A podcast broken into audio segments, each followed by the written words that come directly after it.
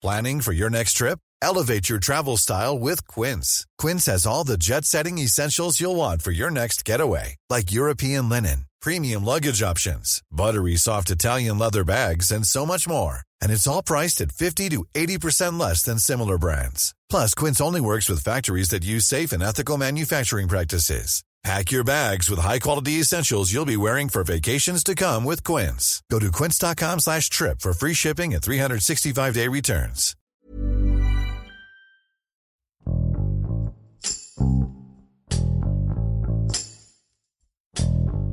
México se encuentra entre los 10 principales productores de minerales a escala mundial. A pesar de la importancia de este sector en la economía del país, la realidad es muy diferente para la población que tiene una mina en sus tierras. Las empresas mineras argumentan que su presencia ayuda al desarrollo de la región, al generar empleos e invertir en obras públicas. Por su parte, los comuneros y las poblaciones indígenas acusan que los proyectos mineros son desfavorables en muchos sentidos. Abel Miranda, reportero del Sol de Acapulco, y Edgar Barrios, reportero del Sol de Puebla, nos explican cuál es el impacto que tiene la actividad minera en las distintas regiones en las que laboran. Yo soy Hiroshi Takahashi y esto es Profundo.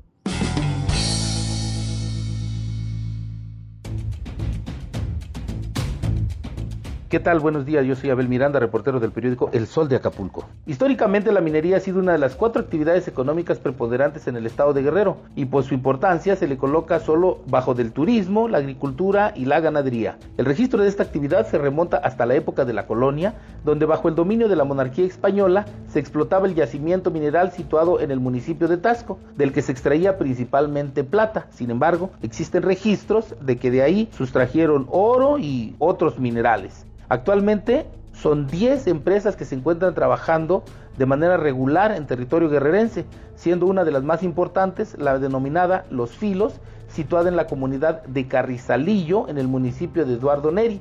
Esta pertenece a la empresa Equinox Gold y de acuerdo con la información que la empresa genera, de ahí se producen alrededor de 6 toneladas de oro anualmente. Esta además tiene un plan de expansión a corto plazo que prevé instalar una extracción subterránea que le permitiría incrementar su producción aproximadamente hasta las 10 toneladas de oro por año. Entre los principales beneficios de tener industria minera en el estado de Guerrero, pues estaría principalmente lo que tiene que ver con la generación de empleos. Y es que de acuerdo con los reportes oficiales, la mina establecida en Carrizalillo genera alrededor de 2.000 empleos directos. De estos aproximadamente 300 son ocupados por personas oriundas de la comunidad y además se generan alrededor de 5.000 empleos indirectos que son pues principalmente quienes ofrecen servicios a los trabajadores de esta empresa. Adicionalmente se tiene una derrama económica importante por el pago de arrendamientos que se pagan a los ejidatarios y diversos beneficios que la empresa se ha comprometido con la población como la instalación de talleres comunitarios, escuelas, instalaciones médicas, pavimentación de carreteras, entre muchos otros. En contraparte de lo que podría ser un beneficio económico que generan la instalación de minera en comunidades como Carrizalillo, la población ha reportado el crecimiento sustancial de enfermedades crónico-degenerativas y terminales, como lo son la diabetes, la hipertensión e incluso cáncer, también afectaciones en la piel e incluso malformaciones en recién nacidos. En el tema ecológico también se ha generado una devastación. En este lugar, 1.300 hectáreas que la comunidad tiene arrendadas a la minera han dejado de ser fértiles. También los manantiales de agua antes cristalina y pura hoy se encuentran contaminados. Y los 1.600 pobladores que tiene esta localidad se encuentran en un grave problema de desabasto de agua sufriendo una sequía, una carestía del vital líquido debido a que los químicos que utiliza la minera pues han contaminado los afluentes de los que originalmente se abastecía esta población. Otro punto en contra que ha tenido la actividad minera en esta región es que el movimiento económico que ha generado la propia mina ha derivado en una situación de inseguridad para la población y desplazamiento forzado alrededor de un tercio de la población ha abandonado el pueblo para instalarse en otras ciudades o incluso en otros países. Desde inicios de operaciones en el año 2007 de la mina de Carrizalillo, los pobladores iniciaron un gran movimiento social para defender su territorio, ya que hasta ese momento tuvieron información de las afectaciones que este tipo de empresas dejaba en los territorios donde se asienta, con el antecedente de minas que se tenían ya en Brasil o en otras partes del mundo y que eh, demostraban la devastación que eh, la empresa iba a generar en el territorio. Sin embargo, por la cantidad de inversión que ya se tenía hecha por la mina y los contratos que ya se tenían firmados, pues fue imposible retirar a la minera de este lugar. Sin embargo, pues el movimiento sí logró establecer condiciones más justas para los habitantes de la población dado que en ese momento recibían un pago de solo 1.800 pesos anuales por cada hectárea de tierra que tenían arrendada. La demanda de los pobladores era que este pago se incrementara a por lo menos 2.000 pesos situación que inicialmente fue rechazada por la empresa, pero eh, con todo el movimiento social que se generó y la participación del de, eh, Centro de Derechos Humanos de la Montaña Tlachinolan y de otras organizaciones sociales, pues finalmente se logró firmar un acuerdo en el que los propietarios de la tierra reciben 14 mil pesos por cada una de las hectáreas que se tiene rentadas. Además, se establecieron cláusulas en los contratos donde pone que cada año este precio tenía que ser revisado y ajustado. En los siguientes años se creció a 16, a 18 mil pesos la hectárea y después lograron un acuerdo en que el pago tenía que ser un mínimo porcentaje de la producción de oro que se tiene en la minera y siendo este pues un antecedente único donde eh, los dueños de la tierra reciben un porcentaje que es mínimo como del 0.1% pero ya reciben el pago en proporción a lo que se está generando de oro. Los movimientos en ese momento con eso se detuvieron, sin embargo recientemente hace eh, algunas semanas los pobladores han iniciado nuevamente un movimiento porque eh, desafortunadamente la empresa ha dejado de cumplir con sus compromisos, tiene adeudos con los comuneros y además el tema del agua es un tema que los pobladores están demandando. La minera ha devastado los manantiales de donde se abastecían la población y ofreció instalarles algunos acueductos alternos, pero no han sido suficientes la importancia que tiene este conflicto entre los comuneros de Carrizalillo con la minera Equinox Gold, pues ha generado reacciones al más alto nivel. Incluso el presidente de la República, Andrés Manuel López Obrador, en una de sus conferencias mañaneras se refirió al tema. El gobernador Héctor Astudillo Flores en varias ocasiones ha manifestado también su postura respecto a este conflicto. Ambos señalan que no es un tema que se atienda desde el ámbito gubernamental por tratarse de un conflicto entre particulares. Sin embargo, los dos ofrecieron ser mediadores para garantizar que la empresa cumpla con todo lo que se tiene establecido en los convenios Mantener la cobertura informativa en Carrizalillo en muchas ocasiones ha sido complicado, principalmente por la distancia que existe entre este lugar con la ciudad más cercana que sería Chilpancingo. Muchas veces los comuneros te marcan, te dicen ha llegado la Guardia Nacional, ha llegado el ejército, estamos sitiados, nos van a desalojar y finalmente tenemos que estar en ese lugar para hacer la cobertura informativa y trasladarse desde Chilpancingo hasta ese lugar de manera rápida eh, es complicado. Otra cosa que genera complicaciones ya en este momento es la presencia de grupos de civiles armados que hacen las veces de policías comunitarias, pero que también pues muchos se les ha señalado de ser un vínculo con la delincuencia organizada. Esto pues finalmente genera un alto riesgo para quienes tenemos que mantener la cobertura informativa, pero a pesar de los riesgos que sabemos que implica este trabajo, pues siempre vamos a estos lugares y pues gracias a ello es que hoy se conoce el conflicto que se tiene, sin duda que el llamado cinturón de oro de Guerrero seguirá siendo por mucho tiempo un atractivo para los grandes consorcios mineros del mundo y los expertos aseguran que Guerrero se convertirá en los próximos años en el primer productor de oro de México y quizás de América Latina.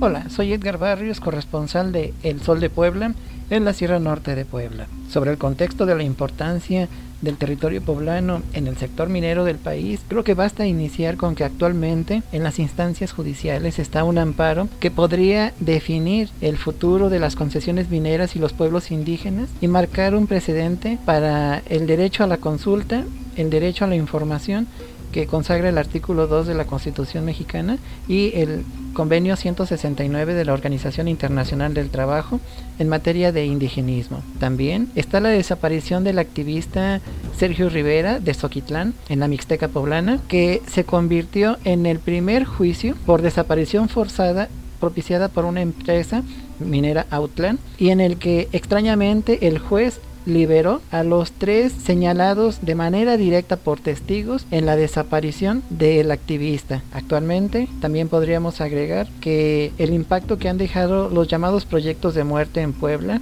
fracking, minería y proyectos hidroeléctricos inciden primero rompiendo el tejido social, después afectan al medio ambiente. Y por último la defensa y organización que han tenido los indígenas por encima de la institución que debería proteger sus derechos, porque ellos no solamente están cuidando el medio ambiente, su salud ni su territorio, para ellos la naturaleza es estar en contacto con lo divino, de ahí que para ellos el agua, la tierra, el bosque son expresión de su cosmogonía y cosmovisión y eso es lo que está en juego. De hecho recuerdo la anécdota en Aguacatlán donde una minera, un proyecto hidroeléctrico quiso exponer sus alcances y beneficios para la comunidad. Los indígenas solamente respondieron con un ritual, al final solamente dijeron esto es lo que nos quieren quitar, no necesitaron decir más.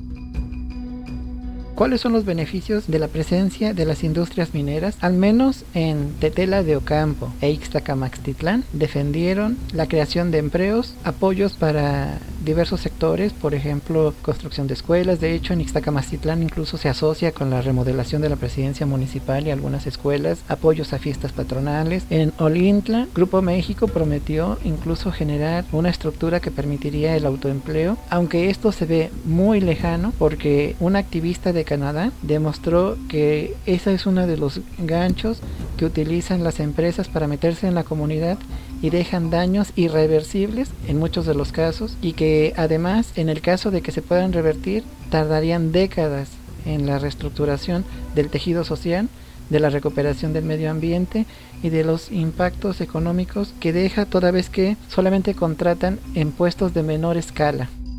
¿Cuál es el impacto negativo de esta actividad? Mi contacto con expertos en la materia, indígenas y activistas lo resumen así, en el tejido social, porque una de las estrategias que hacen es llegar a la comunidad, contratar a una parte para que estos se encarguen de defender al proyecto, para que así la oposición se debilite. La segunda afectación que tienen, incluso indígenas de Ixtacamaxtitlán demostraron que el proyecto minero es una violación a sus derechos humanos de hecho, a través de organizaciones como Fundar y Poder se demostraba violación a los derechos humanos, empezando por el derecho al acceso al agua y el derecho a la salud. También, entre los impactos negativos está que por ejemplo, los procesos que utilizan manejan químicos que afectan la tierra. Aunque la minera ha defendido que es un polígono muy protegido, la minera ya ha demostrado que lo que revela es diferente a lo que ocurre. Esto nos está hablando de la corrupción, del olvido y del maltrato que tienen los pueblos indígenas solamente por un bien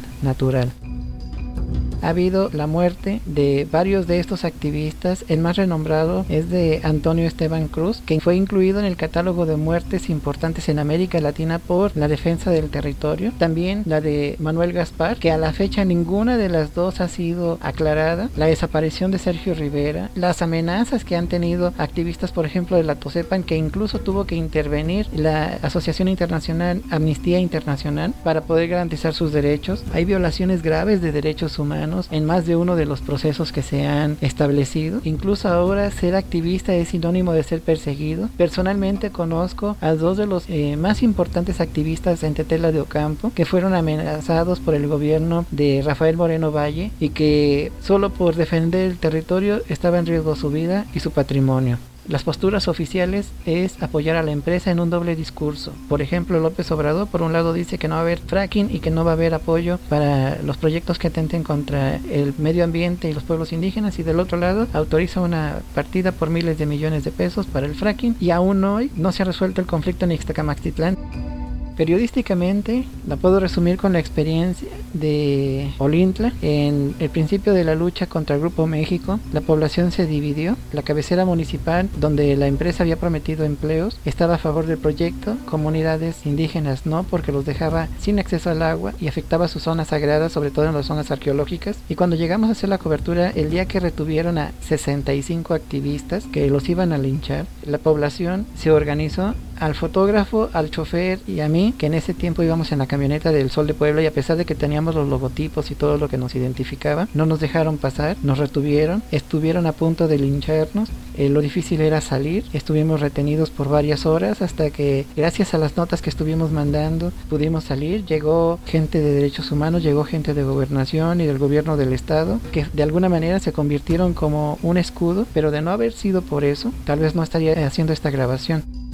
El panorama que veo es que tristemente más de una de las batallas va a perder el pueblo indígena de México. Incluso tal parece que Almada Minerals ya empieza a cantar la victoria en ese amparo que marcaría el futuro de los pueblos indígenas, su derecho a la información, su derecho a decidir sobre lo que pasa en su comunidad. Creo que eso impactaría no solamente al último vestigio de nuestros ancestros, sino que también al medio ambiente de manera irreversible sí me queda claro que la sangre que se ha derramado y que desde el principio los indígenas dijeron que eran el precio que estaban dispuestos a pagar por el agua, por la vida, puede ser en vano. Incluso recientemente se hizo una consulta para modificar el artículo 2, el derecho a la consulta de los pueblos indígenas, donde propiamente el gobierno federal define qué es importante y qué no, y qué facultades tendrían los indígenas para poder ejercer su derecho de la autodeterminación. Creo que así como está la política del gobierno federal y seguir por la del gobierno del estado, el panorama es adverso, aunque cuentan con los indígenas, con abogados, organizaciones, creo que esto podría culminar en una nueva revolución.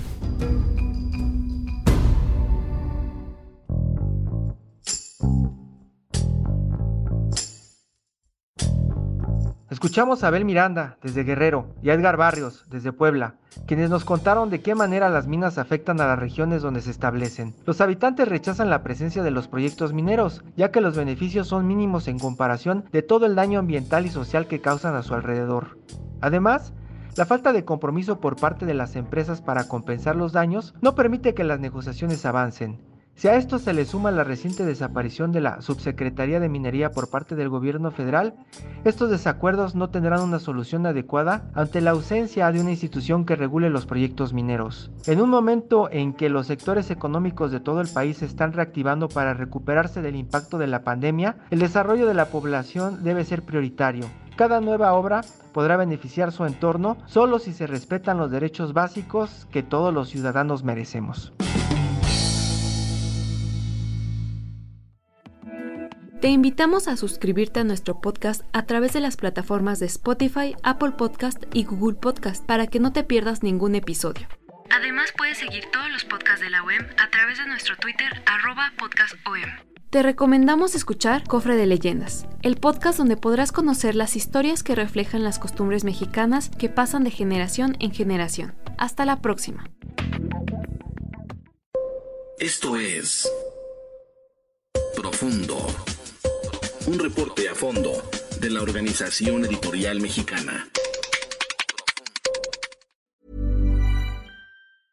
Hey, folks, I'm Mark Marin from the WTF Podcast, and this episode is brought to you by Kleenex Ultra Soft Tissues your ally to help tackle your allergy symptoms this season. I love the change of seasons, but nobody loves pollen and all those other things floating in the air that make you sneeze during this nice weather. Kleenex Ultra Soft tissues are hypoallergenic and allergist approved. So fight back against watery eyes and runny noses without worrying about irritating your skin. For this allergy season, grab Kleenex and face allergies head on.